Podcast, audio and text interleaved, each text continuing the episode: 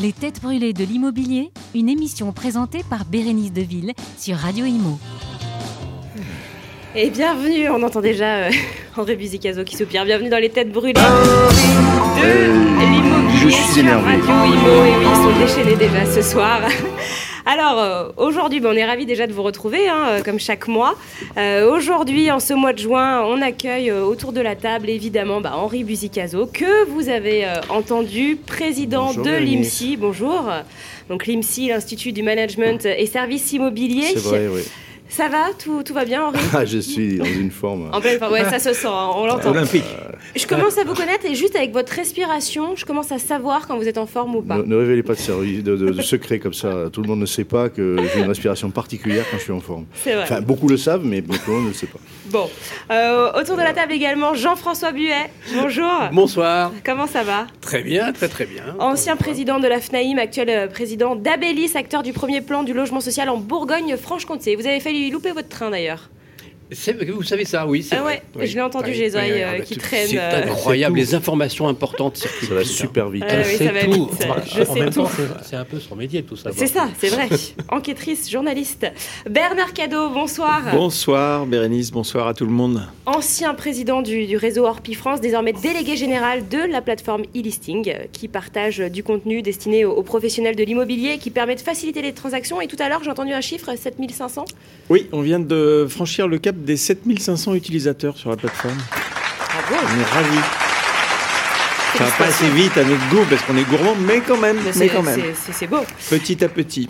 Exactement. Et puis notre très cher euh, Sylvain Vé- Lévy-Valenzy, cofondateur et directeur général de Web Radio Édition. Va- Valency. Valency. Soyez sympa. Valency. Valency. Comment ça va? Hein. Soyez sympa. Comment vous allez? En pleine forme aussi? Moi, je suis en pleine forme. Au Ouais. taquet. C'est vrai Bon, au avec taquet- des nouvelles au- Au lunettes. taquet, le Lévy. Vous avez vu Ouais, lunettes, alors il en est fier, une hein, de nouvelle- lunettes. Un, un nouveau look. C'est dommage qu'on soit à la radio parce Voilà. que vraiment là. Non, non, mais. Non, mais il y, a- il y a la Non, vidéo. je te dis, Ça il mérite. C'est vrai, c'est vrai. Ça fait 15 émissions qu'il vient, il dit. Il découvre les caméras, tu vois. Bon. Bon. Et puis on pense très fort euh, évidemment à Philippe Taboret, hein, notre Philippe euh, Ah oui. qui, qui n'a pas pu être avec nous, et à On Émilie. peut dire pourquoi? Euh, on bah, peut dire pourquoi Oui, euh, pourquoi bah, atteint, atteint de la Covid. Exactement, ouais. Ouais, ouais. ouais, ouais. Voilà. Ce qui veut dire d'ailleurs qu'il faut continuer à être prudent parce que Tout à fait. tout ça n'est pas réglé. Mais avec Philippe ça. Taboret, on peut faire ça. Alors je vous rassure, on l'a eu par message tout à l'heure, il va bien. hein. Bon. Il- pour l'instant tout va bien, euh, voilà. On l'embrasse bien il fort, doit notre-. Oui, Euh, on t'embrasse Philippe. Voilà. Et puis on pense très fort aussi à Émilie Assler-Jousset euh, qui devait être euh, avec nous ce soir autour euh, du plateau. Notre Euh, invité. exactement notre guest d'honneur euh, ce mois-ci. Présidente Euh, de l'UNICIL de France. Exactement, et Grand Paris. Et, euh, et voilà, qui a eu un, Un petit incident un petit aussi. souci. Donc euh, on- on, l'embrasse très fort également. Voilà. On pense bien à elle. Tout à fait. Eh bien, on va commencer euh, avec vos coups de cœur et, et coups de gueule. On en a des, des- des bons ce soir. Vous êtes en forme en plus, Pourquoi donc on des commence. bons ce soir d'habitude ils sont nuls. Non, mais ce soir, je les trouve. Ouais, c'est ça. Ce soir, Fais quelque chose. Henri, c'est pas possible. Allez, on commence avec celui de ce- ceux de Bernard Cadeau. Les Têtes Brûlées de l'Immobilier, Bernard Cadeau. Je savoir par quoi on commence. Alors, Ah, il est motivé. hein. eh ben, vous commencez par celui que vous voulez. Vous avez un coup de cœur. C'est euh, la bonne intention d'impliquer plus les investisseurs Bon, allez, euh, institutionnels dans le financement de programmes neufs de logements intermédiaires. Ouais. Et le coup de gueule, c'est un comité avec le maire de Dijon, Repsamen. Alors, commencez par celui que vous voulez. Alors, justement, je, je disais tout à l'heure, avant, hein. avant le début de l'émission, je disais à Jean-François que euh, j'ai l'impression d'avoir plus souvent des motifs de coup de gueule que de coup de cœur. Et ce soir, c'est un peu pareil. Mais on va quand même commencer par le coup de cœur parce que, euh, oui, je trouve que c'est bien euh, cette intention de, euh, de dire il faut enfin euh, s'intéresser au logement intermédiaire parce que je crois qu'on ne s'y intéresse pas euh, suffisamment euh, et que les, les institutionnels s'y mettent. Ce que je ne voudrais pas quand même, c'est que ça soit au détriment des bailleurs privés. Mm. Parce que les investisseurs privés, ils ont droit aussi de s'intéresser au logement intermédiaire. Donc oui, c'est bien qu'il y ait, et puis il y a un rapport parlementaire, enfin, etc., etc. Très bien, c'est bien, mais soyons vigilants quand même. Voilà, là-dessus. Et puis sur le coup de gueule, euh, bah oui, le coup de gueule, c'est. euh, alors j'ai- pris le papier euh, parce que je voulais quand même pas vous faire louper ça. Le Premier ministre Jean Castex nomme François Rebsamen président de Dijon Métropole, que, Tout à que- fait, tout à fait, que François, tu ouais. connais bien, euh, Jean-François, à la tête d'une commission. Alors écoutez bien. Chargée d'étudier et d'objectiver les freins à la construction de logements du point de vue des collectivités. Cette commission devra remettre ses conclusions en septembre. Alors déjà, des conclusions en septembre quand le quinquennat se termine quelques mois plus tard, je ne sais pas ce qu'il en adviendra. Mais est-ce qu'il faut attendre la fin du quinquennat et euh, nommer cette commission et la créer et donc mobiliser du monde euh, pour faire quoi? Euh, Il suffisait qu'il passe par euh, Radio Imo euh, un soir et puis on aurait expliqué, non on l'a déjà fait en plus. Hein, et On l'a déjà fait. mal. Enfin, je- mais, je mais sais aussi pas. sur, mais Bon, on l'a- on l'a aussi fait sur franchement, d'autres sur franchement, médias. on, on hein. s'aperçoit que d'un seul coup, euh, il faut euh, inciter les collectivités locales et voir ce qui, ce qui euh, constitue les freins à la construction des logements. Non, mais franchement. Non? Moi, je suis pas aussi sévère que toi, euh, parce que. Déjà parce que tu es de Dijon. Et, et- et parce que j'en ai discuté avec François, à plusieurs Ah. reprises. Bon, alors. Euh. J'en ai discuté avec lui au moment de la constitution de la commission, et tu sais pourquoi Ouais. Hein, bon, euh, Pourquoi euh, bah Parce entre que. nous. C'est entre Bah nous. non, euh, non, Parce qu'on ah avait non, envie d'en Ah, discuter. mais Si on- Bérénice a raison. Si on Enfin, en parle sur le plateau, on veut savoir pourquoi. Alors, très clairement, tout à fait, très clairement, et puis on est pas de langue de bois ici. hein. Ah non, alors surtout pas, sinon vous sortez. Hein. Surtout en ce qui concerne. parce qu'on était prêts à s'y coller. Ne me faites pas ce procès à moi. Non. Donc, on en a discuté avec Henri parce qu'effectivement, on pensait qu'il y avait, euh, il y avait raison à ce que certains euh, participent à cette commission. Mmh. Voilà, euh, euh, je, pense par exemple aux architectes, mais on, on en reparlera tout à l'heure, Ouais. euh, parce que aujourd'hui tout le monde euh, y va de son, de son, de son discours, mais il y, a des gens qui ont une raison, qui ont des vraies raisons Oui, légitimes oui, à, à- à y être. Et, et voilà, on avait, on avait des noms, et donc j'en j'en ai discuté euh, avec euh, François Rebsamen à, à- à plusieurs reprises, puisqu'on on se voit souvent à Dijon qu'on inaugure des, lo- des- des- des logements sociaux, en- entre parenthèses. Et puis parce que euh, je pense aussi que, euh, et ça c'est mon coup de gueule, alors ça va peut-être se croiser un peu nos interférences là, Oui, bah, mais, euh, en fait, je- chacun donne son discours, on est à un an des élections, et voilà, c'est un, peu, c'est- c'est c'est un peu le cirque. Et moi je suis pas aussi sévère que toi parce que je pense que justement, les idées sont certainement des idées financières et fiscales. Euh, et pas uniquement des idées euh, sur euh, les recours, les délais, comment on fait, le juridique. Il y a déjà eu là-dessus, il y a déjà, il y a déjà un travail qui est fait, mais on voit bien qu'il y a des maires qui sont des maires bâtisseurs et d'autres qui ne le sont pas. Mais c'est pas une question de droite ou de gauche, Non c'est une question de ce C'est quelquefois de, début ou de fin de mandat, c'est une question de, de- de- de- de population. Et en fait, euh, la solution est vraisemblablement dans euh, le bâton et la carotte. Il n'est pas exclu, il n'est pas exclu sans trahir de secret, que euh, dans la loi de finances, il y ait des outils sur le sujet. Oui, mais est-ce qu'il y a besoin de réunir une commission? C'est ça, je veux dire, euh, qui, qui, moi, qui, moi, Oui, m'interpelle. oui, a- Euh, qui- qu'il faille un- inciter, qui- qu'il faille. De toute façon, il vaut mieux inciter que punir. Ça, il n'y a, euh, y a pas de débat là-dessus. Mais, mais euh, Tu- tu réunir peux- tu- une commission, pas- on n'a peux- jamais aussi peu construit. euh, on est en fin de quinquennat. À quoi Alors, bon quoi on va y revenir. Non, mais on va y Mais- revenir tout à l'heure parce qu'on va reparler aussi du. C'est aussi le, le- mon sujet là Oui, tout, bien tout sûr. à l'heure. Ouais. Mais il y a une chose qu'il faut que tu intègres, Bernard, c'est que euh, l'État a largement décentralisé un certain nombre de fonctions qui sont euh, aujourd'hui sous le pouvoir des métropoles, tu le sais, euh, sous le pouvoir des, communautés de communes, sur le pouvoir des maires, etc. etc. L'État ne peut pas décréter, sauf effectivement à créer un appareil législatif ou proposer une loi, etc., etc. Décréter que les maires demain signent les permis de construire. Je, je vais te citer quelques exemples. J'étais à Annecy dans une émission qui s'appelle Les Clés de la ville avec euh, Olivier Marin euh, du Figaro. Et euh, le maire François Astorg, qui est très sympathique, un maire très ouvert, sur une liste très écolo, très gauche, écolo, a gagné avec 27 voix d'écart. hein. Le, le maire Rigaud, euh, Mm. effectivement, en plus, a introduit un recours, etc. Enfin bref. Je demande au maire, Monsieur le maire, combien de permis de construire, lorsque vous avez pris, vous avez succédé aux affaires, avez-vous retoqué? 57 permis de construire sur une métropole comme celle d'Annecy, qui n'est pas une grande métropole. D'accord? 57 retoqués sur combien de proposés? Alors, il y a peut-être une, peut une soixantaine, pas plus. On est allé dans d'autres villes, Montpellier, avec des permis de construire qui ont été retoqués. Tu poses la question au maire. Les maires, ils sont pris dans un étau aujourd'hui, qui est celui en fait d'application de circulaire qui fait qu'aujourd'hui, on ne peut plus construire de la même façon à cause des espaces verts, de la biodiversité, du réchauffement climatique. Et donc, ils sont pris en étau entre des législations qui leur échappent, il faut le dire. Euh, je, pense, je, prends, je prends par exemple la circulaire ZAN, dont je défie qui que ce soit à bien nous expliquer ce que ça veut dire la, circulaire ZAN, donc zéro artificialisation nette, parce que d'une métropole à une autre, tu le sais, euh, Henri, avec le PLUH aujourd'hui et le PLU, on a du mal à s'y retrouver.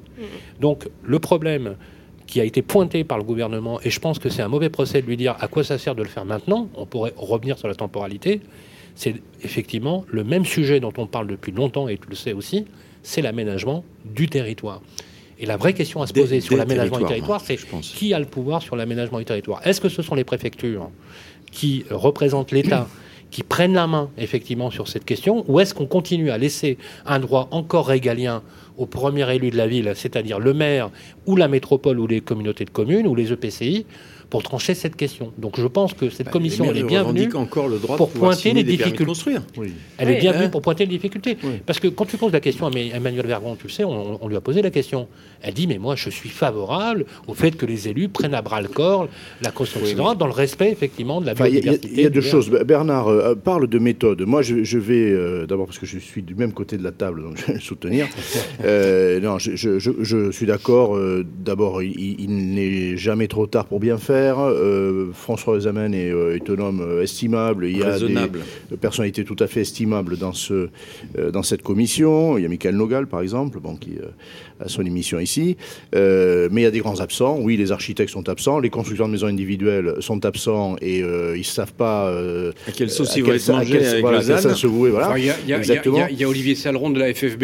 Euh, la FFB, c'est c'est FFB LCA. hein, donc, Euh, euh, alors oui, tu vois, moi je voyais les choses de manière un petit peu plus exigeante. Je pense justement que euh, le, le pôle habitat aurait pu être représenté, mais effectivement, il y a- on va dire il y a la maison mère. Ça c'est un fait. Ah mais non, enfin, je, sais Tout à pas si- fait. je ne sais pas si c'est la maison mère, en tout cas, enfin, tu sais ce que j'en pense aussi. les Girons. Je- Voilà, C'est les Girons. Et, Ça, euh, et puis et puis il y a la FPI à côté. Il y a quand même, il y a quand même euh, Oui, oui, Alexandra qui mais- est aussi. Bien sûr, Euh, mais, mais maison individuelle, c'est vrai que c'est le pôle Il y a des maires de poids. Il y a 32 personnes. C'est pas non plus. Non, non. Mais après, alors je- j'en reviens à la méthode. Je je m'étonne aussi d'une chose. Euh, euh, ça ressemble un peu à une bonne conscience, d'abord tardive, on ne peut pas le nier. Euh, il, a fallu que le malade soit euh, avec un encéphalogramme pas tout à fait plat, mais pas loin de 300 000 logements en gros, hein, c'est ce qu'on va faire cette année, pour que tout d'un coup on se- on s'en inquiète et que euh, on nomme une personnalité de premier plan, etc. Oui, c'est pour se donner bonne Et- et conscience qu'on- avant. Voilà, et qu'on lui mette la pression parce qu'en trois mois, rendre un, un rapport sérieux, ça va pas être facile néanmoins. Mais est-ce que. moi, j'ai j'ai connu une époque où un ministre et son cabinet euh, faisaient ça, quoi. C'est-à-dire que, euh, Ben oui. bon, il y a des commissions parlementaires euh, très sérieuses, donc l'Assemblée et le Sénat travaillent. Euh, on est de plus en plus dans une période où on fait des commissions, euh, on, on missionne des parlementaires. On a missionné Jean-Luc Laglaise, qui a fait un rapport épais comme ça, très intelligent. Qu'est-ce qu'on en a retenu? On a Bah, ça, a missionné... donné, ça a donné la, la naissance des offices fonciers Oui, mais il y avait bien d'autres de choses la dans le naissance des. BR. Non, mais c'est, c'est- c'est- non, mais voilà. Non, mais je- moi, je trouve qu'on on, fait On a quand même travailler Jean-Louis beaucoup de Borloo un rapport sur la ville. Oui, on, on fait travailler beaucoup de gens qui le font avec cœur. Le député Euh, Nogal Nogal l'a fait aussi. Euh, là, François Examen va le faire euh, sans doute avec beaucoup de, de- de compétences. Euh, voilà, je, je- je trouve qu'il y a une dilution de la responsabilité. Euh, on, on aurait dû s'inquiéter il y a déjà deux ans et prendre le problème à bras le corps à l'échelon du cabinet ministériel, du ministre du, du logement, du ministre du budget, de l'économie. Je le dis franchement. Je, voilà, je comprends ce que, ce que dit. Maintenant, moi, je, je prends euh, tout ce qui vient de toute manière avec euh, euh, beaucoup de, de- de plaisir, d'optimisme. C'est très bien qu'il y ait cette commission. Oui, il y aura sans Oui. doute, on l'entend, des mesures euh, fortes et immédiates dans le projet de loi de finances. Tant mieux, on va, on va s'en saisir. Et puis, tout ce qui pourra être sauvé pour l'exercice 2022-2023, il faudra le faire. Voilà. Bonne dynamique alors quand même, selon Oui, oui, oui. oui. Ouais, il, faut, il faut dire qu'il n'y a pas eu de politique du logement pendant ce quinquennat. Oui, on va en reparler justement Voilà. parce que Voilà. ça Oui. fait partie de votre, euh, votre coup de gueule. Euh, bah, on, va, on va passer à, à vous, euh, Henri Buzicazo, à Il- il a- votre. T'as pas un coup de cœur, euh, Bernard je l'ai dit fait, tout à il l'heure. dit, mais il faut Mais suivre. un- si- Oui, Ouais, mais alors son coup de cœur, c'est mon coup de gueule. Ouais, d'accord. Ouais, bah, justement, alors. Intérêt- on, Non, mais voilà. on passe au coup de cœur, euh, coup de gueule de Henri Buzicazo. Les têtes brûlées de l'immobilier. Henri Buzicazo. Monsieur Buzicazo. Alors, coup de cœur, euh, une élection, celle de Christine Lecomte, hein, le, le 10 juin Ah, dernier, voilà. à la présidence Ouais, ouais. euh, euh, du CNOA, un conseil national de l'ordre des architectes. Avant, je rappelle qu'elle était présidente du conseil régional de l'ordre Île-de-France. Absolument. Et je sais pourquoi vous l'aimez, elle défend euh, les notions de euh, réparation euh, de la ville, euh, déjà, viabilité des logements. Je, euh, je l'aime pour plusieurs raisons. Euh, Ah, parce- ah, ah. mais, voilà, allez-y. je- je- je peux plus, je peux plus, je vais parvenir. Et euh, bon, euh, d'abord, euh, oui, c'est une, c'est une femme euh, qui a une vision de la ville. Euh, vous allez me dire, heureusement, elle est architecte. Bah oui, Eh ben oui, mais, oui, mais non, C'est mais quand même la base. ben, c'est la Ah, base, c'est pas- c'est la base, c'est pas si facile que ça. Et elle a une vision au-delà de, de son seul métier, euh, et notamment, notamment dans la vision qu'elle a de la ville, et c'est puisqu'elle avait des responsabilités euh, de, de premier plan régional, c'est comme ça que je peux vous parler euh, euh, en conscience de cette qualité.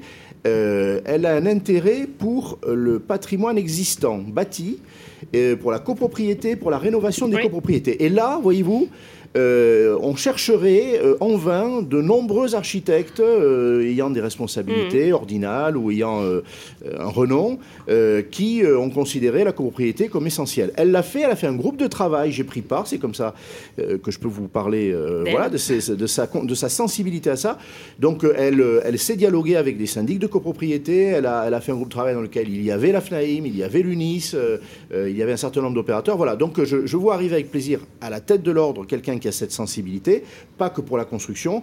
Elle a aussi une grande sensibilité euh, et avec beaucoup de d'allant. Euh, elle, elle sait avoir des réserves, donc euh, bien sûr il faut Est-ce que c'est réaliste en fait ce qu'elle propose Mais elle considère, oui, c'est réaliste, et elle considère que, euh, bien sûr, la ville de demain sera une ville éco-responsable, etc. Euh, elle, elle dit comment euh, elle, elle, euh, dit qu'il y a beaucoup de choses que Et alors euh, comment qu'on ne sait pas voir.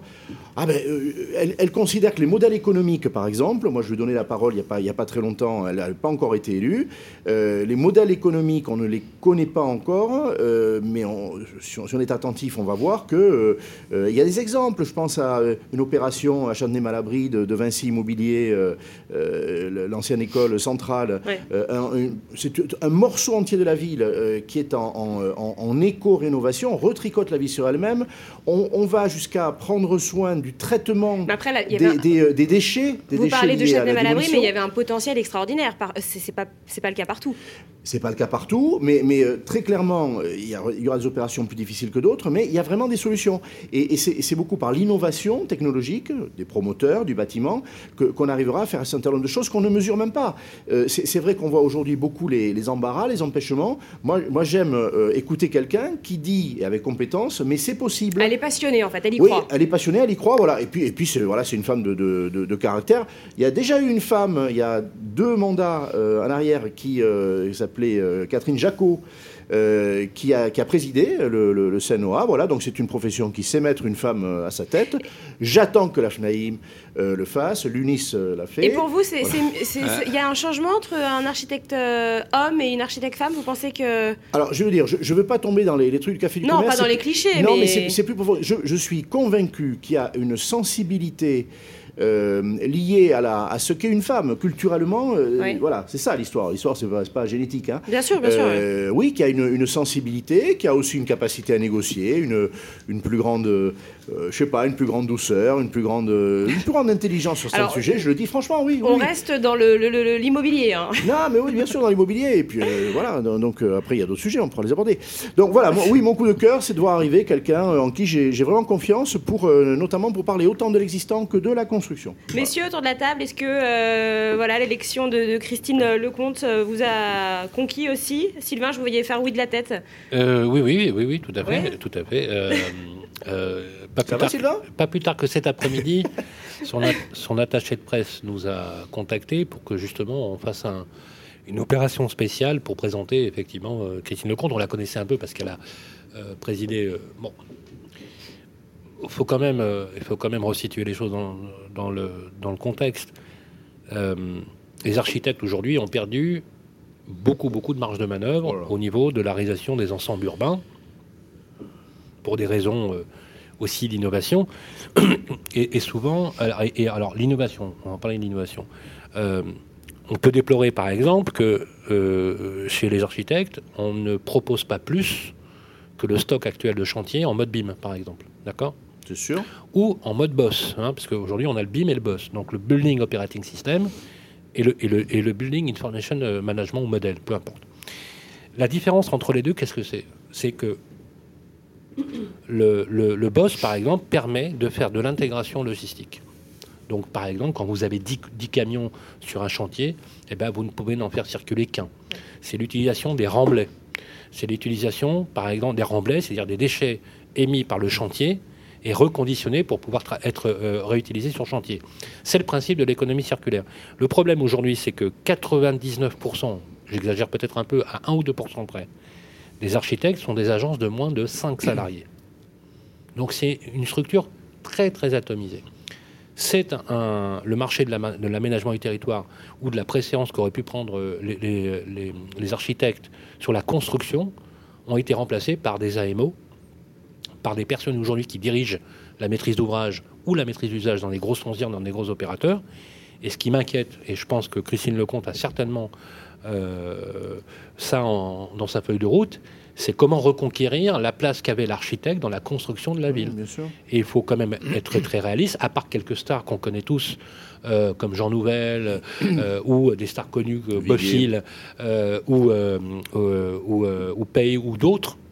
euh, comment on fait pour redorer finalement une image de marque d'une profession qui aurait dû être le pivot central de la fabrique de la ville versus 21e siècle, écomatériaux, euh, économie circulaire, maîtrise euh, du, euh, énergétique, Oui, etc. construction hors site, construction etc. sur site, Oui. c'est- Parce que tu, le sais, Henri, de plus en plus, malheureusement, il y a des opérateurs qui, mais il faut, il faut dire la vérité, de plus en plus d'opérateurs aujourd'hui tentent ou essayent ou le font de se passer d'un architecte.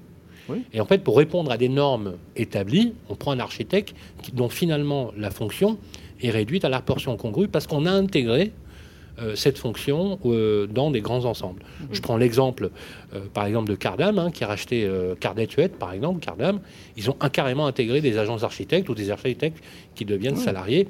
Qu'en est-il aujourd'hui des architectes indépendants dans le métier et d'être sollicités sur Et- des et projets qui ont une euh, vision de l'urbanisme aussi en même temps. Parce Bien sûr. que de la transition énergétique, parce que c'est- tout, tout, tout est Oui, tout est lié, en fait. compétences. Oui, non, mais justement, le, fait d'avoir une présidence qui s'intéresse à l'existant, euh, c'est quand même euh, une bonne nouvelle, d'une part. Euh, mais je dirais par ailleurs que euh, le logement social est souvent plus innovant que le logement euh, libre. C'est très clair. Euh, parce que et, et on Sans donne et on donne à l'architecte des possibilités. Il a, il a plus facilement une carte blanche et on, on arrive à des, à des idées qui sont euh, qui sont performantes, qui sont innovantes. C'est c'est plus facile. C'est peut-être plus facile pour le logement social, mais en tout cas, on le constate. Ah oui, bien sûr. Alors, mon, mon Coup de gueule, un gueule- rapport de l'inspection des finances. Oui, alors, si vous voulez, moi, j'ai pas la naïveté de Bernard Cadeau. Ah, Non, non, mais Et bim Allez, on est à Non, 22 mais- minute d'émission Non, et ça commence. je- Non. je suis pas à ta place, mais moi j'aurais mal réagi. Non, ce que je veux dire, je m'empresse de dire que la naïveté, c'est la pureté, et Bernard est, est un homme pur. Et moi, je Bah, ne suis bien. pas. Voilà. Euh, je, je- je veux dire que euh, je suis pas Je tombé de la deux mots sur ma naïveté Donc, après. impur. Alors, les, les- le, le rapport, euh, les deux rapports en fait qui ont été rendus euh, au Parlement et qui ont conduit à ce qu'a décrit tout à l'heure Bernard, c'est-à-dire euh, l'idée que euh, les zinzins, les investisseurs institutionnels, pourraient prendre le relais, prendre Oui. le relais, purement et simplement. Euh, il a nuancé, moi je, je vais en rajouter, euh, des investisseurs particuliers. Ces deux rapports, euh, l'un de l'inspection des finances, l'autre de l'inspection générale euh, euh, de, l'habitat et de l'urbanisme, euh, ont euh, euh, le- plus que l'arrière-pensée de tuer le dispositif Pinel et tous ceux qui pourraient y, ressembler, euh, au motif que ça coûte euh, un pognon de dingue, euh, un milliard deux en 2021 pour le Pinel, par exemple. Bon. Sachant qu'on n'arrête pas de démontrer que ça en rapporte beaucoup plus, mais visiblement ça rentre pas. Et surtout, parlons de ces deux acteurs. Les zinzins, moi je suis ravi qu'ils reviennent, je, je souscris à ce qu'a dit Bernard, qu'ils reviennent sur le logement euh, intermédiaire, Intermédiaire, notamment euh, locatif dans nos villes. Je rappelle qu'il y a encore euh, 20 ans, 20-25 ans, euh, ces investisseurs institutionnels, qui pour certains portaient le même nom, hein, euh, Gessina euh, par exemple, on va foncière des régions, etc., euh, avaient de l'ordre de 20% du parc locatif de nos grandes villes. 20%. On connaissait tous des gens qui étaient logés dans euh, des beaux immeubles très bien entretenus, etc. Qu'est-ce qui s'est passé Euh, Pour des questions de en logement libre, hein. en logement libre, hein. en logement libre. En logement libre. Ni, ni conventionné ni social. Attention. non, en logement libre. On Euh, parle des foncières qui détiennent les OPCI et les SCPI, qui ont des véhicules d'achat sur du résidentiel en dehors de tout cadre. hein. Voilà, alors, des, Euh, ils, ils ont, pour des questions de rendement insuffisant, euh, ils ont préféré le tertiaire, euh, très largement, parfois commercial, réglementation. le tertiaire, de réglementation. On vous expliquait, moi je, je me rappelle des débats avec des personnalités que j'aime beaucoup d'ailleurs, euh, mais qui expliquaient froidement, de manière un petit peu cynique, que bon, c'était bien gentil les rapports locatifs, loi de 89, mais quand même, c'était bien, bien embarrassant et que on n'allait pas s'embêter avec ça. Bon. Bref, quand je vois qu'il y a un retour en arrière, je suis ravi, mais je me méfie de la troisième séquence, c'est-à-dire que ces investisseurs obéissent à des stratégies qui peuvent presque du jour au lendemain s'inverser. C'est-à-dire Donc, ben, ça veut dire qu'ils peuvent revendre, euh, allez, euh, le parc locatif, Mais parce c'est- que demain, Henri- euh, on sera plus à la mode. Henri, Bon. c'est exactement ce qu'ils ont fait il y a 20 ans. Voilà. Ils ont pris leur ligne d'actifs, ils Donc, ont dit voilà, le résidentiel n'est pas rentable. quand j'entends une femme ici même, d'ailleurs, dans ce studio, euh, je débattais avec elle, euh, Meka Brunel, qui est une grande dame de, de- de l'immobilier, avec des convictions. Euh, elle les a depuis longtemps sur le logement. Je ne suis pas inquiet. Mais Meka Brunel, demain, par exemple, euh, ayant un successeur, une successeur, une autre stratégie, Une autre ça pourrait changer. mais ça change. La stabilité du parc locatif, on en a besoin. Bien Ce sûr. sont les particuliers qui nous l'apportent. Les particuliers, de manière stable, ils veulent continuer à faire leur, euh, ménager leur retraite, à Leurs constituer leur patrimoine. Et donc, ouais. avec un booster qui s'appelle Pinel ou qui portera un autre nom, nous avons besoin des particuliers. Et quand j'entends, quand je lis, c'est même pas en filigrane, non, mais le Pinel, on n'en a plus besoin parce que les particuliers circuler, il n'y a rien à voir, c'est ultra dangereux. Je n'ai pas une confiance euh, exclusive et totale dans les zinzins. Ravi, bienvenue au club, mais euh, ils ne suffiront Mais, pas. oui, ça. Voilà. Euh, Alors. Sylvain Alors, ouais, vas-y, vas-y, bien. Juste euh, Privilège de sur, l'âge. sur le- Oui, sur- euh, sur la naïveté. le, le- le pur. Sur la Non, candeur. mais Sur la candeur. Oui, mais je pur. sais, je sais, Henri. On a appris que Bernard Non, mais- Cadot était naïf. Euh, Et pur. C'est évident. Non, mais c'est évident que euh, il faut être vigilant. euh, c'est évident qu'il y a sans doute des comment mauvaises pensées cachées. Mais comment Je ne sais pas encore. Je dis juste une chose, c'est que volumétriquement, on a besoin d'un paquet de logements Ben voilà. à mettre sur le marché et que, au moins peut-être temporairement, j'en sais rien, mais ces institutionnels-là, et dans un domaine qui est particulier, qui est celui du logement intermédiaire, c'est celui des classes moyennes, les classes moyennes qui ont été les plus maltraitées Bien sur sûr. les 20 ou 30 dernières C'est années. le Pinel, hein, Hein C'est le Pinel, c'est le logement intermédiaire, Et- hein, je le rappelle. Oui, oui. Ouais. Donc, Oui, juste justement, que c'est qu'ils euh, peuvent c'est amener la construction avec de des gros hein. investissements un stock Oui. qui sera Oui. appréciable, mais ça ne veut pas dire qu'il faut abandonner les particuliers, moi, dans mon esprit. Il n'y a, absolument pas à, à- à supprimer euh, le Pinel ou, ou un remplacement, un remplaçant du Pinel, que sais-je, parce que, sauf que les particuliers, et malheureusement c'est une situation qu'on peut tous déplorer, ils n'amènent pas autant de logements en volume que des institutionnels Ah, on peuvent le faire. Ah, c'est à Bon, voir. elle est Alors, après. alors, mais, Alors. mais alors, pourquoi il faut pas non mais non mais Mais non, pourquoi pas Mais il a raison. aujourd'hui- Bernard, t'as raison. C'est- Bernard, voilà. non mais non non mais t'as raison. C'est pas que t'as C'est raison. juste ça. Tu as lu les chiffres, tu as vu les chiffres, et les chiffres, on, on se cite particulier, c'est qu'ils sont euh, Et c'est quoi les chiffres, les imparables. Bah, ça veut dire que les détenteurs aujourd'hui, en volume, et tu l'as mais tu l'as dit tout à l'heure, Ouais. dans les années 2000, les foncières, alors les foncières, ça serait bien d'expliquer à nos amis On qui nous écoutent ouais. ce que c'est qu'une foncière. Il y a des véhicules d'achat, des véhicules de détention, véhicule, des sociétés civiles de hein. placement immobilier, SCPI, des organismes de placement collectif dans l'immobilier, les OPCI, les OPPCI, etc. Et ensuite, il y a des régimes fiscaux. Tu connais le régime SIC, par exemple, pour tout ce qui est retail. Et il y a des fédérations aujourd'hui de sociétés cotées et non cotées, la SPIM, la FSIF et autres. Bon. Qu'on doit à notre ami Dorian Kelberg. Ok, alors. C'est une pensée. Et au sénateur Marini, maire de Compiègne. Oui, mais j'ai moins d'affection pour le on fera les, les- les- les les- les coucous après. Alors justement, alors, alors, alors justement, voilà, euh, on va parler de coucou justement. Alors, les foncières aujourd'hui ont un rôle, et moi je partage complètement l'idée de, de Bernard, ont un rôle en au niveau de la massification de l'offre et, Oui. et- et des achats. Ce sont des opérateurs qui achètent en bloc. plus. Ça veut dire quoi en bloc? Ça veut dire qu'ils achètent des immeubles entiers à l'échelle d'un quartier, à l'échelle d'une ville. On est d'accord là-dessus. Donc, ils ne sont pas soumis Ils aux peuvent mêmes règles. construire des immeubles. Alors, je parle pas de la construction, je parle, Là, du bâti, parle je de parle du l'achat. bâti ancien. Non, mais je Oui, parle oui. du bâti ancien, parce que sur le bâti ancien, on serait vraiment dans la merde au, au niveau de l'offre de logement, puisque on a une panne chronique de la- de, de l'offre de logement neuf pour la location notamment, etc. Et c'est vrai que le Pinel a joué un rôle essentiel là-dessus. Et les autres Donc, on a un volume non négligeable. Toi, tu parles de 20%. Moi, je pense qu'aujourd'hui, avec le réinvestissement des institutionnels, ça va certainement dépasser ce chiffre. Et que sans cette force de frappe, il faut savoir que dans certaines grandes métropoles européennes, les foncières possèdent jusqu'à plus de 50% du parc. Dans certaines métropoles. Je prends le cas de Berlin. hein. Oui, je à prends le cas de Berlin. Je prends le cas de Berlin. Mais Il je y prends avait le- cas de Berlin. Mais je vais vous donner un exemple. Je vous donne un exemple. On a fait une étude sur les foncières qui détiennent des patrimoines dans des quartiers on va dire des quartiers, pas des quartiers prime, c'est pas le 8e, c'est pas le 16e, mais des quartiers comme par exemple le 11e arrondissement, le 19e arrondissement, le 20e arrondissement. Et on a comparé dans des quartiers similaires, par exemple à Berlin, à Madrid et à Rome. C'est intéressant de voir au, au niveau européen. Alors, le- l'Allemagne a une particularité, c'est que 70% des occupants d'immeubles sont des locataires. Donc c'est pas un marché de propriétaires, c'est un marché de locataires. Eh bien, le, le- le la moyenne dans des quartiers de très bonne qualité à Berlin, au coût du mètre carré, ça dépasse pas 16 euros du mètre carré. En France, quand on prend Paris dans les mêmes considérations et dans les mêmes stocks, et vous le savez, on peut atteindre, on peut atteindre 41 euros du mètre carré en location. Donc la messe est dite. Ça veut dire quoi? Tu le disais tout à l'heure, que les classes moyennes fuient le centre-ville parce qu'elles n'ont plus les moyens de se loger euh, correctement et que les dispositifs aujourd'hui, notamment sur les surfaces moyennes, font fuir les populations en première, deuxième, troisième, Mais quatrième. parce que euh, quatrième cas. si- Je prends le Sylvain, cas- il y, a- je- il y a le fruit de l'histoire en Allemagne, c'est qu'en Allemagne, mais- ils avaient une offre à Non, peu mais près alors- équivalente alors à la je compare demande. avec Mais l'Espagne. mais Alors, je mais compare avec l'Espagne. Mais la comparaison n'est pas raison. La comparaison n'est pas raison parce que euh, d'abord, on, a- on a une structure, un aménagement du territoire entre l'Allemagne et la France qui sont incomparables. Ah bah Euh, ça, on, a, on a un pays qui est en étoile alors qu'eux, ils ont un pays de, ils ont un pays de lander, de région. Euh, ils, ont, ils ont une économie qui n'est pas la même. Ils ont aussi absorbé l'Allemagne de l'Est qui a participé à contenir les prix. Enfin, il y a ont- une réglementation qui n'est pas du Il tout y a la un. Enfin, miroir. Non mais il y a un donc, miroir donc- des loyers euh, euh, à Berlin, par exemple, oui, qui on a permet- l'encadrement. qui est, qui est- non, non, mais qui est l'équivalent d'un. Alors, où, où je voulais en venir, juste pour synthétiser, que je salue le fait que les foncières et les investisseurs reviennent, parce que grâce aux foncières et aux investisseurs, moi je vous le dis, les loyers vont baisser. Bah, on verra. Mais c'est une non, histoire on de verra pas, on a- on a rééquilibrage une de étude. l'offre. On verra pas, on a une étude. Il y a des écarts entre les loyers pratiqués par des foncières sur des blocs dans Paris, dans les grandes métropoles, quand on les compare au prix moyen fait par des petits investisseurs, des petits bailleurs privés, nous avons des écarts de 15%. Pourquoi?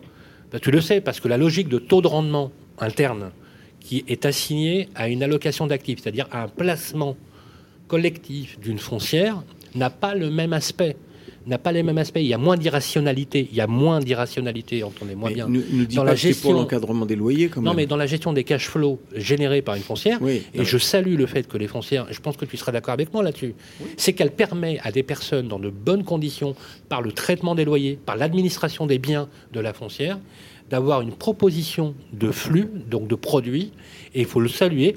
Parce que si les, ba- les bailleurs privés, les petits bailleurs privés avaient pris la main là-dessus, je peux vous garantir que ça aurait été la surenchère. Et c'est bien le problème des métropoles, c'est que les loyers, il faut le dire, ont flambé. Donc quand on a Gessina, qu'on a Covivio, anciennement foncière des régions, qui réinvestissent massivement euh, sur euh, de l'immobilier résidentiel, il faut dire bravo, c'est super, parce que forcément, euh, ça va permettre d'avoir Oui, une oui, Mais il y a meilleure aussi les professionnels de l'immobilier qui incitent à la, antinomique. à- à Ah la non, je modération.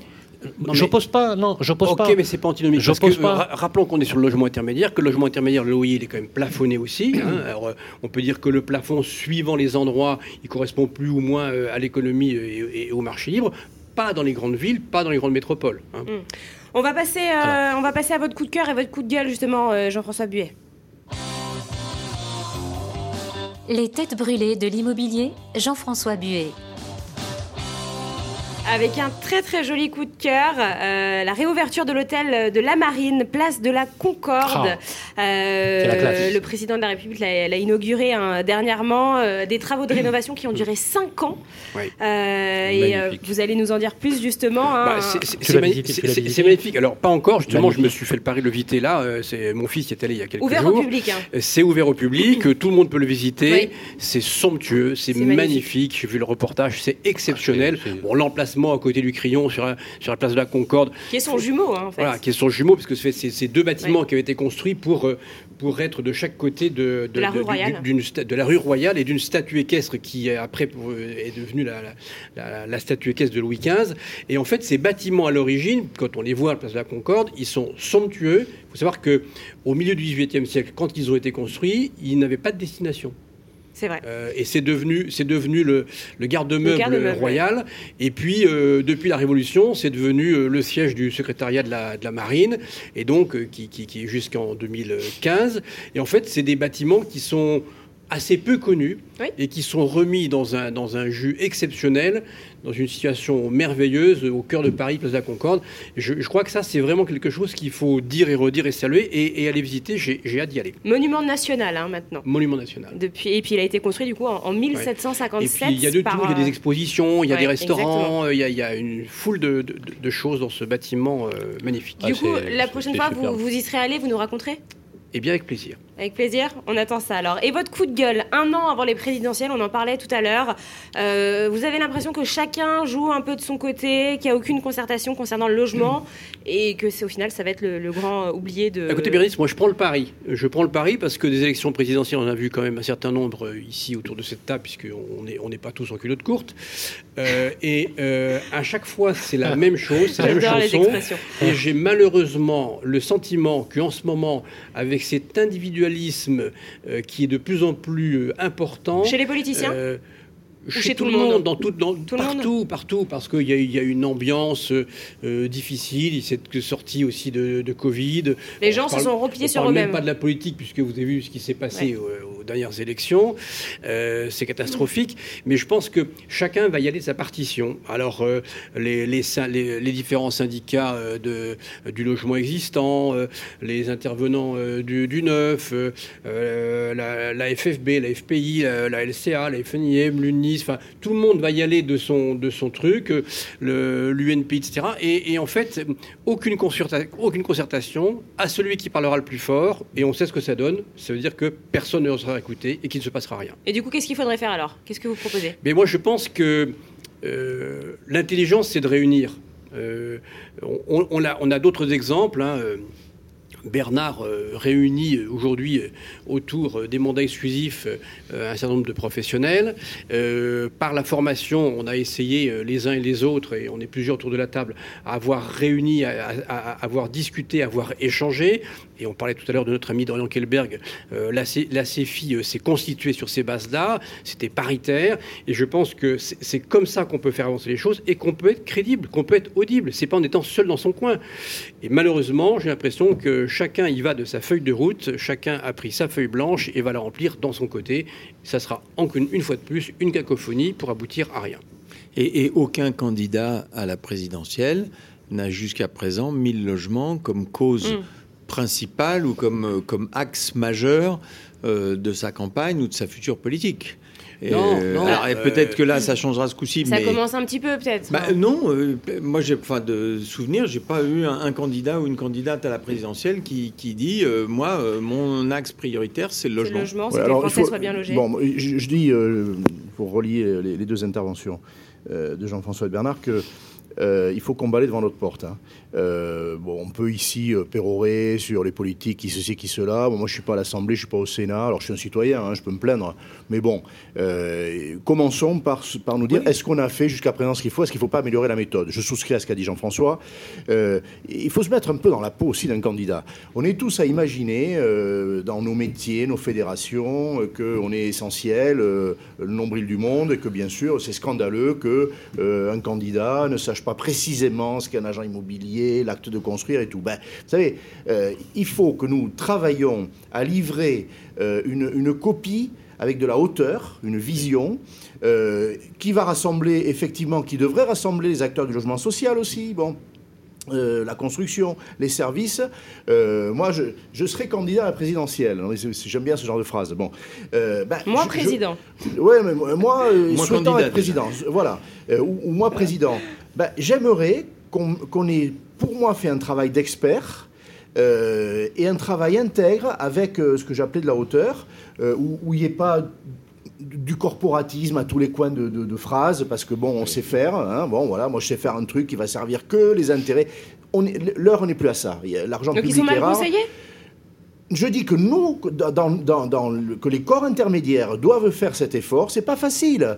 Euh, oui, de dire, il, il est encore temps et on est, on est plus très loin de l'élection, mais euh, de dire, allez, euh, faisons une plateforme commune, j'appelle- j'appellerais ça comme une plateforme commune, avec quelques dispositions phares, des, des grandes idées, et puis après ça peut atterrir sur des mesures, mais faisons cet effort, faisons cet effort. Je me rappelle un colloque que j'avais contribué à organiser euh, pour l'élection qui a, fait accéder au pouvoir à l'époque le président Sarkozy, donc c'était pas hier, où à l'occasion d'un colloque, c'était au théâtre des Champs-Élysées.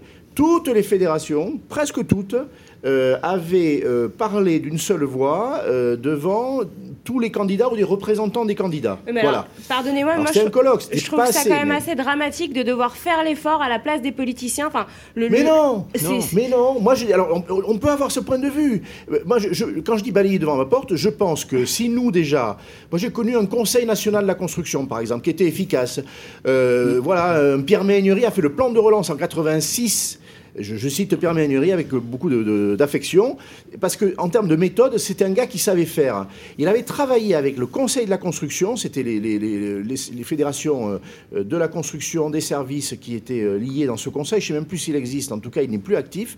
Euh, et, le plan de relance de 86, il, avait été coproduit, voilà, coproduit. Mais la fédération, enfin, la profession avait fait, les professions avaient fait l'effort de quelque chose de, de panoramique. Et aujourd'hui, Jean-François a raison. Jean-François a raison. Il va y avoir euh, un programme sûrement très intelligent, très légitime, côté promotion, côté bâtiment, côté service. Et côté service, il y en aura peut-être deux ou trois. Euh, voilà, donc je pense que c'est suicidaire. C'est suicidaire. Il, il faut, il y aura une copie des constructeurs de maisons individuelles, mais il ne faut pas qu'elle soit contre la, pro- la- la promotion collective. Voilà, donc euh, ce travail-là, il n'est que temps pour nous de le faire. Voilà, je, je- et ne rêvons pas. Les, les politiques, ils n'auront pas le temps, ils n'auront pas la... la- Mais alors, qu'est-ce que vous attendez? Ah, moi, je fais beaucoup d'efforts dans ce sens. Alors, je ne veux pas me dire que euh, j'en fais plus que d'autres. En tout cas, cet écuménisme, euh, pour faire parler ensemble des, des, euh, des professions euh, côte à côte, euh, je, je- je- je fais beaucoup d'efforts pour ça. Bon, voilà, et, c'est très, très clairement, j'ouvre le débat très souvent. euh, mais, mais Oui, après... euh, tu, tu es, je ne veux pas te flatter, mais tu es quand même l'exemple sur le sujet. D'ailleurs, tu t'es pas toujours fait que des copains en faisant ça. absolument. hein. C'est le moins qu'on Et- tu as, eu, le- eu courage de mettre autour de la table des gens qui ne se parlaient pas. Oui. euh, qui Je, suis très sensible à ce que tu dis, mais oui, c'est vrai. Mais oui, c'est vrai. Et j'arrête pas parce Moi, que tu je- m'as fait voilà. rencontrer des gens que je ne connaissais pas et avec lesquels j'avais des idées qui n'étaient pas forcément euh, euh, en harmonie totale euh, à plusieurs reprises. Tu l'as fait, mais je, je crois que, écoute, moi je crois qu'il faut le faire. Je crois qu'il faut continuer. Je crois que de toute façon, si nous ne le faisons pas, Personne ne le fera. voilà. Non. Voilà. Non. Oui, mais enfin, il y a Mais eu- c'est quand même dramatique, ça, je suis a c'est quand eu, même dramatique. Il y a eu. euh, bon, t'as cité, euh, cité Pierre Méignerie. Euh, il faut quand même se rappeler que Pierre Méignerie, ça a été euh, une révolution quand même dans la politique du logement. Il faut le rappeler. Il faut, il Il faut faut lui se rappeler qu'en 86, quand il a pris les rênes, le pays allait très mal en Non, mais matière il faut- il faut- sur tous les il- sujets. Il y a, euh, C'est il y a- un si des on- grands ministres du Selon logement. les sources aujourd'hui des fondations Abbé Pierre, euh, des, euh, Habitat Humanisme, de toutes les il y a pratiquement 5 millions de personnes non mal logées dans notre Ouais. pays. 5 Ouais. millions de personnes mal logées. Et on a des disparités qui sont absolument phénoménales. Quand, Oui, quand va-on oui, je crois Non, mais qu'il faut. Excuse-moi de t'interrompre. Je crois qu'il y a du tri à faire. hein. Parce que moi, je veux bien qu'on dise 5 millions, mais euh, c'est pas les mêmes. hein. Alors, dans attendez, les 5 millions. alors, non, hein. mais, non, mais, faut- non, on, mais on mélange perso- aussi des poireaux et des carottes. Excuse-moi, Jean-François, mais personne n'a dit que c'était les mêmes. Il n'y a pas, il y a pas, Non, mais. il y a pas. euh, Attends, attends. Excuse-moi. Il n'y a pas 5 millions de personnes vivant euh, dans une toile, euh, sous une toile euh, Non, ondulée, ah, euh, voilà, dans un, ah, voilà. euh, comme à l'époque de Noisy-le-Grand, il y avait des trucs. Non, c'est pas ça qu'on dit. Ça vous a pas échappé. On parle de plus en plus de logements décents, de logements dignes, Oui, etc. Parce etc. qu'on on ose enfin en Et parler. Voilà, on parle de donc on parle aujourd'hui de rapport à la santé publique. Oui. Je suis désolé, on n'en parlait pas si, si- si souvent que ça il y a quelques années. Le rapport à la santé publique, Donc, le- la maîtrise de l'énergie, l'énergie qui n'est pas qu'une qu'un élément de au facteur d'économie financière, mais aussi un facteur de bien-être dans l'habitat. Je trouve ça intéressant. Pourquoi je trouve ça intéressant? Parce que je pense que pour une fois, on est en train de poser la problématique du logement comme étant, comme ayant une fonction éminemment anthropologique, c'est-à-dire quelque chose qui bouleverse la sociologie des organisations, des villes, des métropoles, etc. Donc on a deux solutions finalement. On a deux solutions. Soit on dit effectivement que le besoin, que le logement, c'est un peu comme l'eau, qui doit être sanctuarisé et qui est un droit universel, un droit humain, comme l'article 26 de la Déclaration universelle des droits de l'homme, qui stipule que l'éducation est un droit inaliénable et qu'on dit le droit à se chauffer, le droit à se loger est un droit inaliénable. On n'en prend, pas- le cas. Que dire d'une société qui n'est pas capable de loger décemment ses habitants? Alors, à un moment donné, quand on parle de politique du logement, de quoi parle-t-on finalement? On parle en fait d'un pays qui ne peut pas se satisfaire qu'une partie de sa population fuit les villes, s'éloigne de l'emploi, etc. Parce que c'est la double peine hein, quand tu peux pas bien, bien te loger. Parce que tu, t'en- tu, tu- tu fuis les centres-villes, donc tu fuis aussi l'emploi. C'est Et le rapport, et le à l'emploi et à la mobilité, ce sont des Bien facteurs essentiels. Mais pour la première fois, on pose cette question de la santé publique. peut-être qu'il faudra un jour poser un cadre euh, rigoureux. Je te rappelle quand même qu'on a une loi qui s'appelle la loi SRU, qui a imposé aux collectivités locales d'avoir un pourcentage en logements sociaux. Je serais bien étonné de savoir combien de mairies ont le pourcentage des 25% de logements sociaux dans leur ville. Combien effectivement de, Ah, de villes ont travaillé leur aménagement du territoire Moi j'étais à Marseille il n'y a pas si longtemps. Je peux vous dire que dans le centre-ville de Marseille, il y a un travail considérable à faire. Il y a un état de péril dans certaines copropriétés qui est sans commune mesure avec d'autres métropoles. Oui. C'est un sujet, voilà, c'est un sujet Et tu sais complexe. très bien, tu sais très bien aussi que, que les, les personnes qui ont le plus besoin de logements sociaux sont celles qui ont le plus de mal à y accéder. Et au départ du parcours résidentiel, elles passent malheureusement souvent par le parc privé, par le Oui. parc privé, parce qu'il y a de 70%. l'attente, parce que c'est compliqué, parce qu'il faut justifier d'un certain Le nombre de parc privé choses. remplit une fonction sociale éminente. Et, Voilà, et- et maintenant. aujourd'hui, on en est, on en est arrivé à une réglementation euh, dans le parc social qui est, euh, qui, qui, est- qui, qui, qui est absurde, qui est excessive. Et, et- et finalement, euh, on a aujourd'hui un parc qui représente euh, 13% du parc qui est, donc, qui, qui- qui est social, alors qu'on a deux Français sur trois euh, qui Bien ont des sûr. revenus qui leur permettraient d'y avoir droit. Et qui Donc, sont logés dans le privé. Et qui sont logés pour une grande partie dans le privé. Donc il y a un problème de fond. On va passer au coup de cœur et au coup de gueule euh, de Sylvain. Sylvain, c'est votre tour. Les têtes brûlées de l'immobilier, Sylvain Lévy-Valency.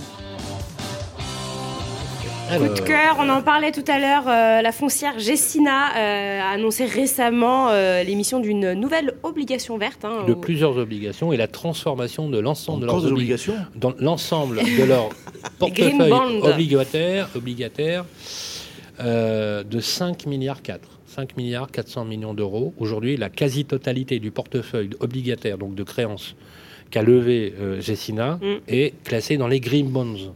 Donc, les obligations vertes. Alors quelle est la différence entre une obligation verte et une obligation euh, Alors. pas verte? En France, euh, en, Europe, il y a un règlement qui a été mis en place en 2018. Vous arrêtez de vous foutre de ma gueule, là? Non. Bon. Attendez, attendez, est-ce que c'est- si c'est une émission sérieuse, je- il faudrait qu'on me le dise. Alors. oui, oui, oui, c'était pas le tempo. Alors, il y a, il y a, Nous, on s'en va tout de suite. pour Ouais. ceux qui ont un minimum de culture, Ouais, bah, Alors. ah, on va y Il aller, y a- alors, allez, on va y aller, allez, les gars. Ah, Allez, au si- revoir. Ah, bah, Il y si c'est élitiste, en il y a plus, un pas mot, drôle alors, il y a un mot, non mais il y a, il y a une, Allez rapidement. hein. en, en- en- en- en 1813, on a un naturaliste qui a inventé un mot qui s'appelle la taxonomie. Là, La Qu'est-ce que ça veut dire? Taxonomie, c'est le- la, cla- la classification des espèces, des plantes et autres. Donc c'est une méthodologie qui permet de classer. Alors qu'est-ce que c'est que la taxonomie adoptée en 2018 par le Parlement européen pour les, obligations et la finance durable? C'est un cahier des charges qui précise, en fonction des accords de Paris, que l'ensemble des fonds affectés sur des investissements doivent entrer dans les clous du développement durable, c'est-à-dire Ouais. euh, un degré et demi, de ne pas dépasser un degré et demi Celsius à l'horizon de 2100 en fonction des établissements, enfin, de, de- de la structure pré-industrielle, et que l'ensemble des allocations d'actifs, c'est-à-dire des actifs euh, ouais.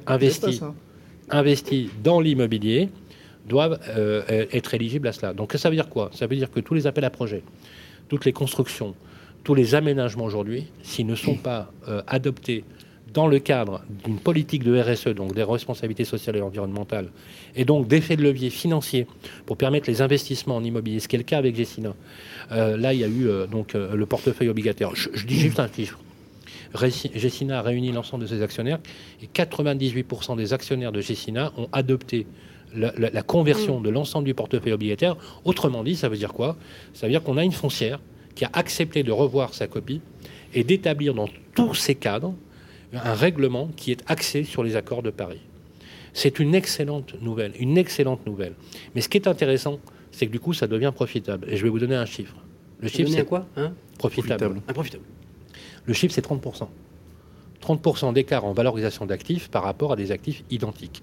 Je vais même aller plus loin. Les États-Unis Mhm. parlent il y a des actifs verts, ils valent 30% plus cher que des. en moyenne. En En moyenne. moyenne. Et le taux Mhm. de rendement est sans appel. Le taux de rendement est sans appel. Mais ça va plus loin. C'est-à-dire que cette taxonomie européenne, d'accord, qui a été adoptée euh, de façon incitative en 2018 pour l'immobilier, en partie, qui en fait partie, parce que la classification, c'est quoi les green, les green bonds? Ce sont des classifications et l'immobilier fait partie de la classification qui a été établie avec un cahier des charges extrêmement précis, des indicateurs, euh, des indicateurs précis. En 2021, il y a eu une première obligation et fin 2022, ce sera la totalité des émissions obligataires qui seront allouées à des actifs comme l'immobilier qui seront obligatoirement faits en green, En green, bonds. bonds, Pourquoi? ouais. Parce que personne n'achètera, Bérénice, des obligations sur le marché, sur les marchés financiers. Il faut savoir qu'une obligation, c'est une créance due. Mm, mm. Avec des coupons qui peuvent, qui peuvent aller jusqu'à 2 ou 3% sur des 2%, volumes ouais. aussi importants. C'est pas, c'est très significatif. Là, par exemple, les coupons pour 0,60. c'est 2 Ah, c'est 2%. ouais. et c'est 2%. Et ce que je voulais 15 vous dire, ouais. c'est que pour lever des fonds, c'est-à-dire pour solliciter les fonds d'investissement, il n'y aura plus d'obligations possibles en dehors de ces fourches codines. Autrement dit, la finance au service de l'immobilier peut avoir cette vertu-là, c'est-à-dire finalement de retraiter une information pas de façon assez profitable. Maintenant, les conséquences. Les C'est la carotte et le bâton, quoi. Et alors là, les conséquences, euh, c'est quoi? C'est que dans les green bonds, quand vous faites des, des- quand vous faites des actifs, vous gérez des actifs et que vous intégrez les services, par exemple le property, l'asset et autres, c'est-à-dire la gestion des immeubles, vous êtes obligé d'adopter le même règlement. Autrement dit, tous les immeubles gérés par ces foncières qui auront adopté dans les investissements qu'ils feront, géreront l'immeuble effectivement avec les mêmes exigences que le- sur lesquelles on a basé aujourd'hui la politique de rénovation énergétique pour les petits bailleurs euh, propriétaires occupants et, et- et- et bailleurs, euh, et bailleurs privés. Et là, c- et là, ça devient ex- extrêmement intéressant. 5 milliards 4, c'est uniquement le chiffre de Gestina, mais je vous donne un autre chiffre. Mhm. La France détient le record des green bonds avec, en 2021 avec 35 milliards d'euros d'obligations la suivies. Chine non, non, je parle de l'Europe. Ah oui. Euh, la Chine n'est est pas en la Europe. Chine. Alors, non, mais la Chine n'est pas en Europe, je parle en Europe. Mm. Donc, dans les pays européens, la France a le- la première place avec 35 milliards, suivie par la- l'Allemagne avec 17 milliards et demi. Moi, j'y vois quoi? J'y vois un signe extrêmement intéressant. Donc, je salue Meka Brunel, qui est venue aussi sur ce plateau, puisqu'elle a inauguré, elle a été parrain d'un grand prix pour les Green Solution Awards, dans lequel elle dit, elle dit c'est très clair, de toute façon, il n'y aura plus de projets, et tu le sais Henri, hein, on le sait tous, des grands projets urbains, mais c'est le cas des bailleurs sociaux qui ont, il faut le dire, marqué le pas dès le début, Bien sûr. des appels à projets au niveau métropolitain, au niveau des régions, à l'échelle nationale, sans avoir un impact RSE et finance verte complètement établi. Il faut s'en féliciter. Voilà, je salue, euh, je salue l'activité de, de Gestina qui a décidé de le faire. Très bien. On va passer à votre euh, coup de gueule, un coup de gueule dont, on parle souvent hein, sur euh, Radio Imo d'ailleurs. Euh, les chiffres de la construction neuve plongent sévèrement dans le rouge. La construction, Bérénice, parce que la construction ancienne, je ne connais pas encore.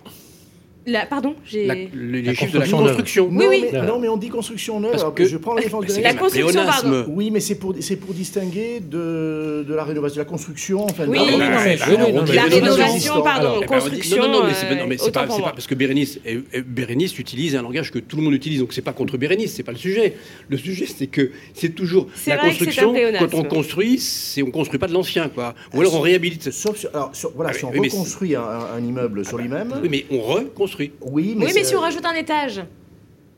On surélève. on surélève.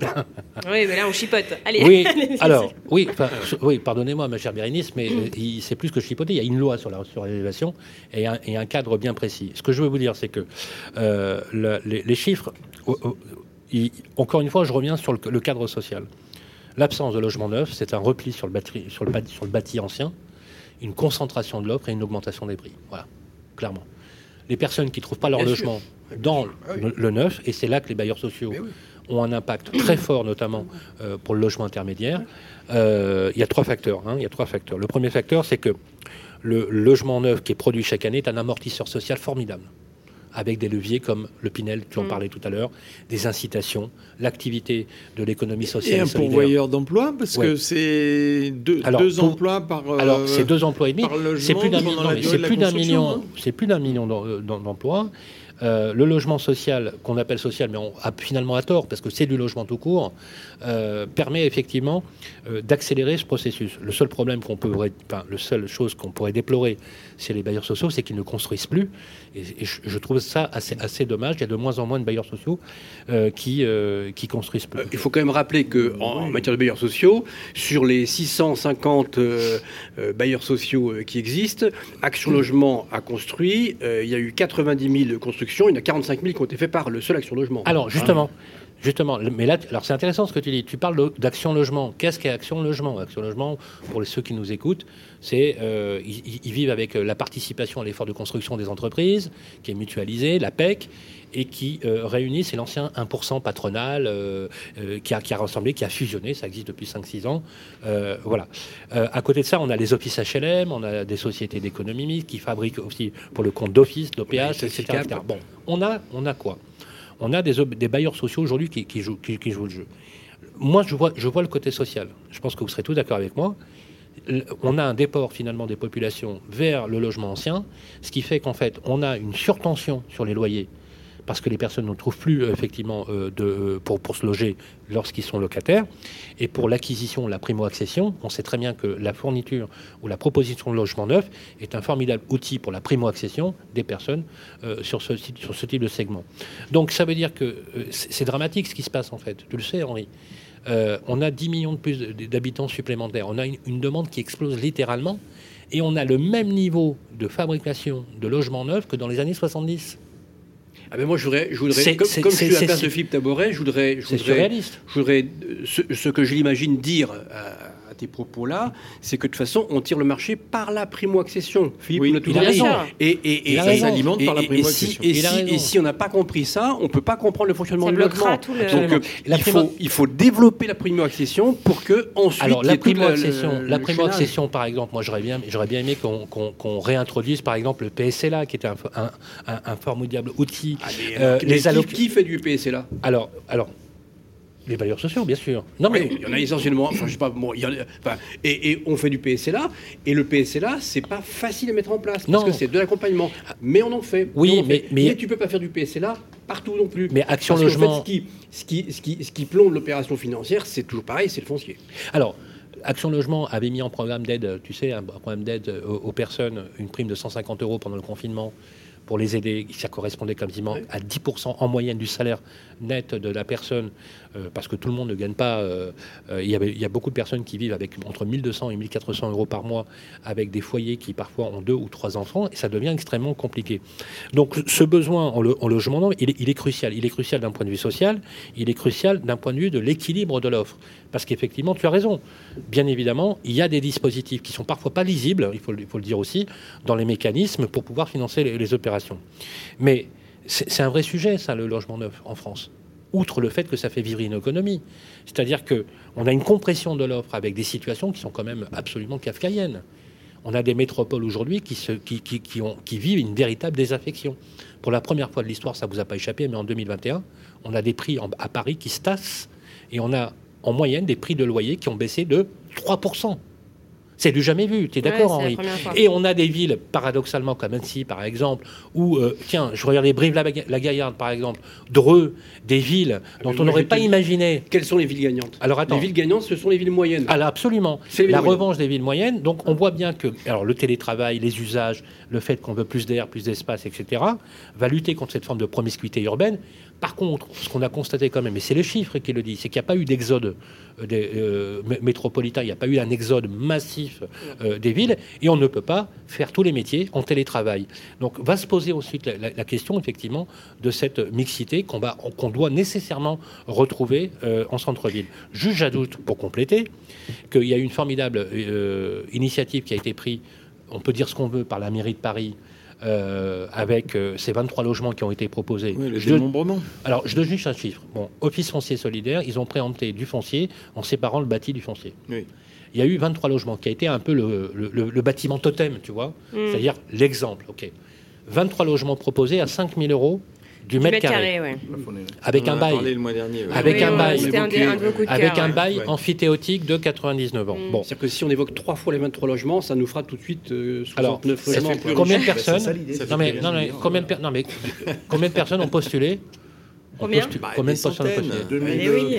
2785 Oui, mais familles. Non, mais 2785 familles. C'est-à-dire que ça représente à peu près 10 000 personnes. 2762 familles insatisfaites. Donc on voit bien, non mais on voit bien, Bien, quoi euh, Non, mais, bon non, mais calcul. on voit bien, on voit bien quoi On voit bien que ça fonctionne. Bah oui, ça Moi je, fonctionne moi, je évidemment. pense, je pense que du coup, pour justement compenser cela, moi j'incite effectivement les collectivités locales, tout le monde n'est pas d'accord, hein, c'est un, un débat, euh, à préempter du foncier. Et c'est le cas par exemple. Eh ben moi, j'aimerais bien qu'on ait ce débat profond parce que je Oui. suis pas d'accord avec toi et je, je, je, je, je Mais suis tu as le droit plus de en pas être plus. d'accord avec moi. Mais bah oui, sinon je prends le gauche.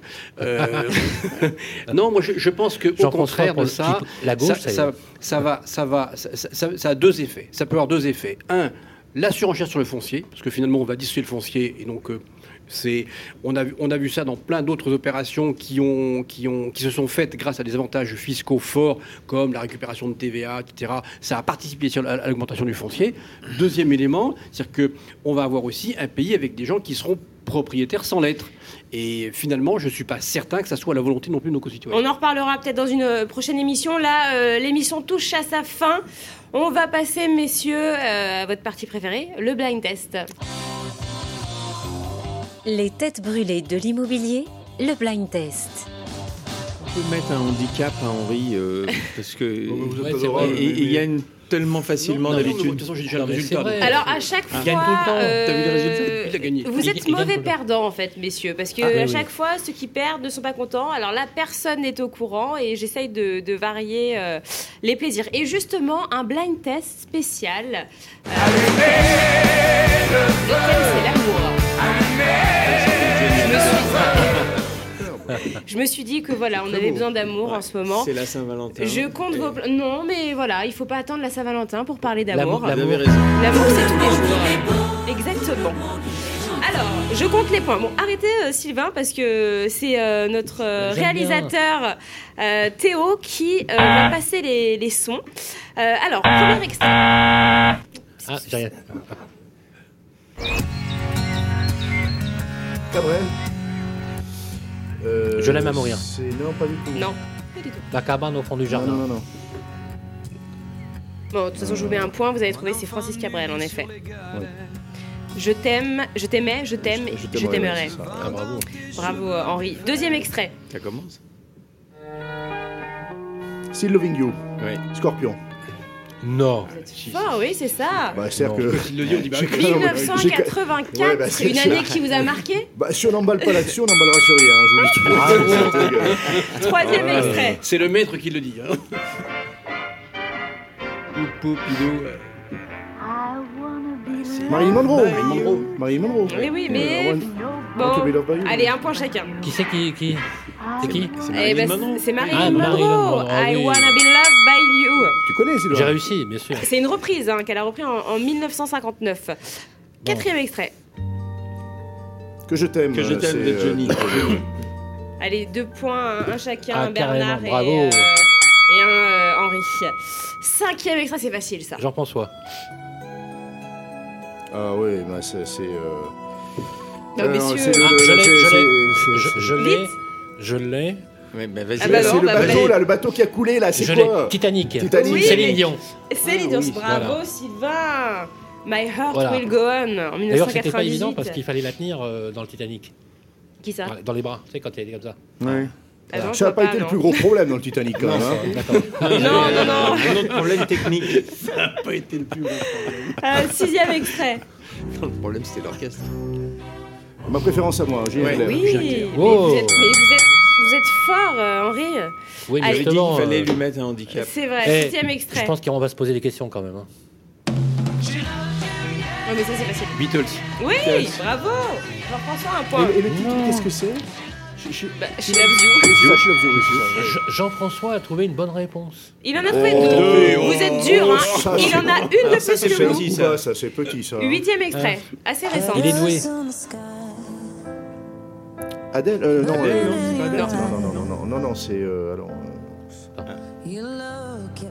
Un film qui est sorti récemment, 2019. Ah bon? Oui, super le film. Elle aime bien se vêtir de, de, de viande. Ah, Lady Gaga. Oui. C'est Lady Gaga. Lady Gaga. Et, Lady- et le titre, non? Alors Lady là, Gaga, c'est euh, euh, The Star is Born. C'est le titre du film, exactement, Ah, mais le- la musique c'est Always Remember Us This Way.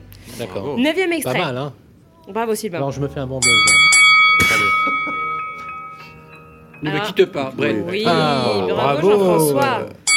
On va peut-être juste C'est pas pour dire, mais il y en a certains qui nous écoutent. Et La effectivement, remontada, il est très la remontada. Dixième extrait. Remontada. Elle a été imitée dans les guignols de l'info. C'est le- Euh, Céline Dion.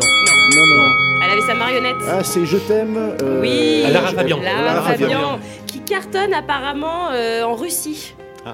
Eh, c'est une star euh, en Russie, dans les pays Lara là-bas. Ah oui. Fabian. D'ailleurs j'ai fait un voyage avec Lara Fabian vrai aussi. ouais. Non. Vous nous vendiez du rêve là, onzième extrait. Only You Ah, les Ah, ouais, ouais. Ah, Non, mais vous, vous êtes exceptionnel, Henri. Allez, douzième pour la fin, pour euh, le plaisir.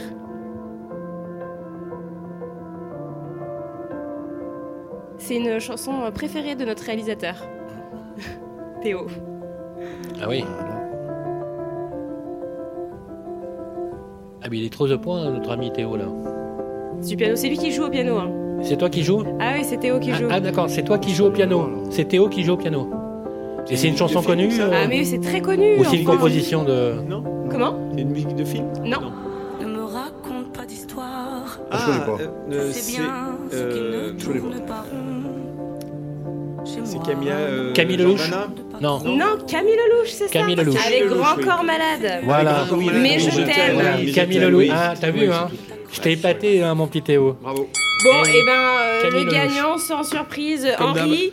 Et deuxième ex aequo, Sylvain et Jean-François. Et donc dernier, euh, Eh ben Bernard. vous, Bernard. Je. Merci, Bérénice, sur de ce l'avoir fait thème. remarquer. C'est un très beau thème l'amour. Absolument. Et, et ben, oui, vous voulez voilà. choisir le prochain thème euh, du blind test? Non, non, Quel non. sera le prochain thème? Non, Je peux le pas. choisir Mais Ouais. l'amour encore. L'amour, Oui. Bah oui. Toujours l'amour. C'est bien. Alors on se retrouve quand là, les amis? Et ben au mois de juillet On se retrouve en juillet, c'est bien Ah oui, on est déjà fin juin, donc on n'a pas le Eh choix. oui, oui, on va se Ouais. retrouver en juillet, on va faire ça. Moi je dis qu'on devrait faire ça à Dijon. Euh, Ah, J'ai une idée, Dijon en tête. ouais. d'accord. Bon, bah pourquoi On se, pas dé- non, non, voit on se avec, délocalise, on se délocalise et on va à Dijon. Moi je une très, jo- une très jolie maison, bien placée. Très euh, qui, sympa. qui s'appelle euh, Ah, Jean-François Home. Ah non, non, c'est- Open, et puis euh, on- nous avons des mélocaux. Il y a beaucoup de mélocaux. Ah oui, oui, D'accord. euh, voilà. Les mélocaux, c'est une. de- C'est quoi Le méloco, c'est un, c'est une. mets c'est- locaux. voilà, Ah, le- ok. Non, les Voilà. mélocaux. Non, ah, je pensais, de- je pensais, je pensais des repas africains, tu sais, les mélocaux. mélocaux. Ah oui, non, les je connais pas. Voilà, euh, voilà. Oui, Bon, bah, avec plaisir. On est invité du coup Normalement, ou pas c'est fait pour rire, Bien mais bon. sûr. Ouais. Si, si, non, mais c'était très drôle. Hein, euh, si Ah oui. C'était vraiment très drôle. Important on était concentrés sur autre chose, mais vraiment, on a ri intérieurement. mais bien sûr. Euh, Merci beaucoup en tout Prends ça dans cas. la gueule. Merci à notre réalisateur euh, Théo Benoît Hambourg. Merci à Bernard Cadeau, hein, euh, délégué général de e-listing. Merci à Henri Buzicazo, le Merci, grand gagnant. euh, Henri. allez. Je suis de, de. Merci euh, à Jean-François euh, Buet, euh, actuel président d'Abélis. Merci à vous, euh, Sylvain, qui êtes euh, notre, notre, notre Les Vivalanzi. patron, les Et Vivalanzi. qu'est-ce qu'on dit pour Bérénice? On lui fait un. de Web Radio Édition. un triomphe. Ah, j'adore quand vous faites ça. Vous n'aviez pas fait au début, ça m'a manqué. J'y avais pris. Voilà. Et on embrasse très fort. Philippe Taboret, Voilà, à la Voilà. caméra, Philippe, mon qui fils. nous a manqué voilà. pour cette émission, Je on sais peut même le pas dire. comment t'es arrivé à faire l'émission. Et oui, c'est vrai, il nous a manqué. hein. Pas facilement. On t'embrasse. Il, il- il nous manque quand il n'est pas là. Il nous manque. Il est très Il attachant. manque quelque chose. Est-ce que t'as pas euh, pris son temps de parole Je me demande. hein. Hein un peu. On, fera le débrief après Hein l'émission là. Il me, le fait, il me le fait à chaque fois. hein. Ah, il- C'est injuste, hein. Bon, Ah oui. on se retrouve en tout cas faire comme pour euh, les le mois prochain. On se retrouve peut-être à à Dijon. D'ici là, portez-vous bien et profitez de la vie, messieurs. Les têtes brûlées de l'immobilier, une émission à réécouter et télécharger sur le site et l'appli radio.imo et toutes les plateformes de streaming.